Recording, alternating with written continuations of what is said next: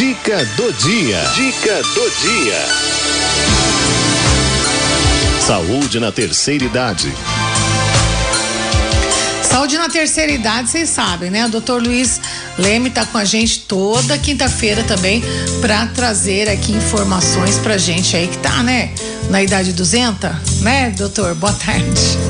Boa tarde, dona Cidinha. Boa tarde, tarde queridos amigos da Rádio 9 de Julho. Dando continuidade às nossas conversas sobre a avaliação geriátrica, hoje nós vamos falar um bocadinho sobre mobilidade e quedas.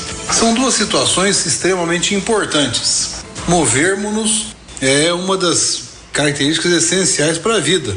Nós podemos nos locomover para buscar os nossos benefícios, nosso sustento, uh, o nosso dia a dia, acompanhar os amigos, nós que já somos mais velhos, acompanhar filhos e netos, nos dirigirmos às vezes a, a uma compra ou ao próprio médico e assim por diante.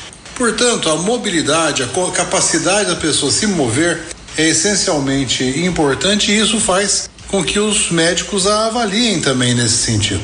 Uma série de testes, a capacidade da pessoa, por exemplo, levantar e sentar, a capacidade da pessoa se locomover eh, durante um período e sentar e levantar depois disso, né? Existe um teste chamado stand-up and go, ou seja, levantar e andar e voltar para a cadeira né, numa cadeira sem braços. Isso a gente faz normalmente para analisar a característica. E a gente sabe que quanto mais é, frágil é uma pessoa, maior o tempo que ela leva para fazer esse teste, de uma, uma distância de 6 a 8 metros para ir e vir. É, essa, essa condição da marcha ela está relacionada a uma série de habilidades. A habilidade muscular, ao equilíbrio, a uma série de características que são importantes e que são, são avaliadas nessa condição do estudo do envelhecimento.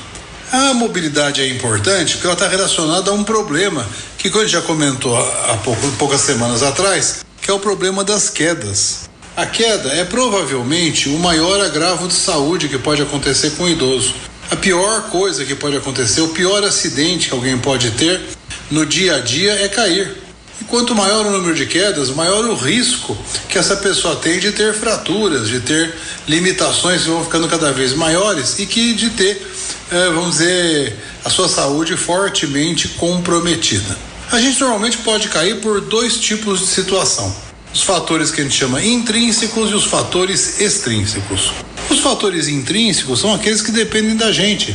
Por exemplo, baixa acuidade visual a pessoa, por exemplo, tem catarata ou tem uma presbiopia e não faz acompanhamento.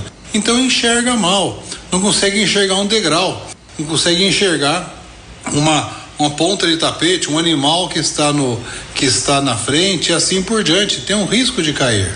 Uh, outras situações são tonturas ao levantar, por exemplo, por problemas do sistema nervoso autônomo, por problemas às vezes de circulação, problemas de ritmo e assim por diante. E os fatores extrínsecos, que são aqueles que não dependem tanto da pessoa, mas dependem também do ambiente. Por exemplo, ambientes escuros, por exemplo, mal sinalizados, pontas de tapete, é, é, é, escadas sem corrimão e uma série de outras situações que podem mexer no ambiente. E nós já comentamos com vocês sobre quedas por fatores intrínsecos ou extrínsecos. Vale a pena lembrar que isso vai ser avaliado quando vocês fazem uma avaliação geriátrica. O geriatra vai procurar saber, principalmente se a pessoa é frágil, quais são os riscos que ela tem ao se locomover e o pior, o risco de cair. Muito obrigado, dona Cidinha. Muito obrigado, queridos amigos da Rádio 9 de Julho. A gente que agradece, doutor. Muito obrigada.